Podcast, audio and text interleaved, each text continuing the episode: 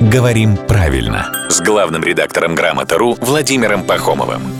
Здравствуйте, Володь. Доброе утро. Есть э, такая фраза, что все приходящее. Ну, mm-hmm. типа, и это тоже пройдет.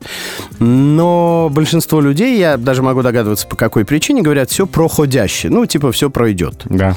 Поэтому мне кажется, что пора расставить все точки над «и» и над «ё» и объяснить, почему не проходящее, а преходящее. Да, это ошибка вполне объяснима. Все приходящее именно так, правильно, преходящее. Через «е» именно, да. преходящее. Преходящее, через через «е» — это старое слово, приходящий.